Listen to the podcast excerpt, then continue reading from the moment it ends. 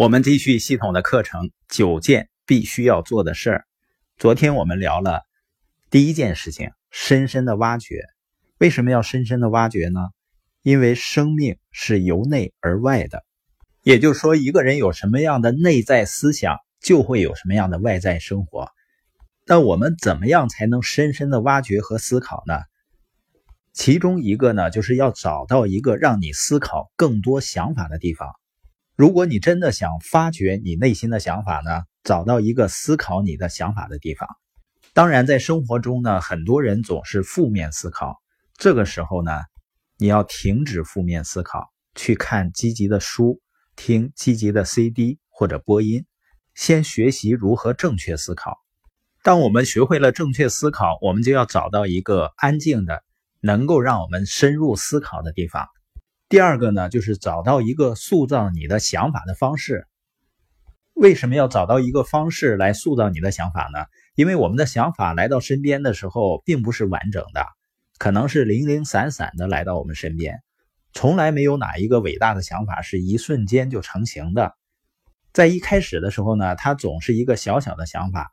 那最好的方式是什么呢？把它写下来。当你写下来的过程呢，就是整理自己思考的过程。除非你把想法写下来，否则你不会清楚的明白任何事情。你要相信呢，书写会使想法更加清晰。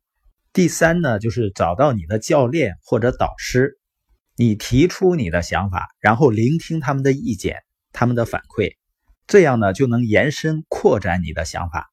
当你延伸扩展你的想法之后呢，然后放飞他们，只有放飞他们呢，想法才有意义。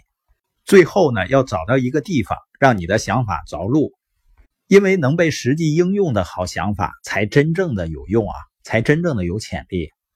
很多人有很多好的想法，但是没有行动，你会发现呢，就没有任何事情发生。几百万的人在洗澡的时候都会产生这样或那样的想法，但是只有几百万分之一的人能把想法从洗手间带出来，而其他的想法呢都被水冲走了。有的时候，当我们有了一个梦想，实际上它来自于你的直觉，你就要紧紧抓住它，伸出手来抓住它，适当的冒险。最糟糕的事情就是你怀抱着潜力死去，与其怀抱潜力死去，不如怀抱着失败死去呢。潜力需要被实现、被保护，所以呢，要深深的挖掘。然后呢，你就会发现这句话是真的：生命是由内而外的。